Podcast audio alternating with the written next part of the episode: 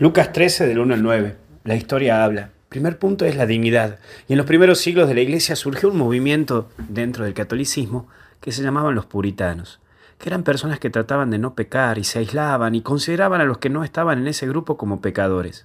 Es más, estaba la frase cantan como ángeles, pero soberbios como demonios. Hay veces que creo que dentro de nuestra madre iglesia aún siguen habiendo puritanos, que se creen puros y que aquellos que no están en sus grupos son pecadores y que hasta incluso tenemos aquellos que dicen, no, no me junto con aquel porque mira lo que es y esto y el otro. Dios dio la vida por todos y te recuerda que todos la remamos y la luchamos. Nadie más que nadie, pero sí podemos cambiar y dar lo mejor de nosotros en esta vida para llegar al cielo. Hay un segundo punto que es cambiar y en esta vida tenemos que cambiar, es hacer ese proceso de cambio, de lucha. Y no dejes de luchar por cambiar y aprender a que cada día nuevo, lucha nueva. No vivas ni de excusas ni de conformismos. Aprende a superarte a vos mismo y a luchar. Por eso también es trabajar los frutos. Y en este camino tenemos algo que se llama tiempo.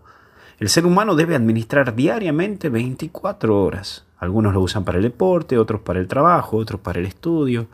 Esas 24 horas manejarla.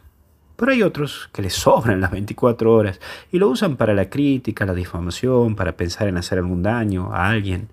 Hay personas que les sobra el tiempo. Por eso vos tenés que aprender a administrar tu tiempo para producir y no para liquidar. La vida es corta y también es valiosa producí. Que Dios te bendiga y te acompañe en el nombre del Padre, del Hijo y del Espíritu Santo y hasta el cielo no paramos. Cuídate.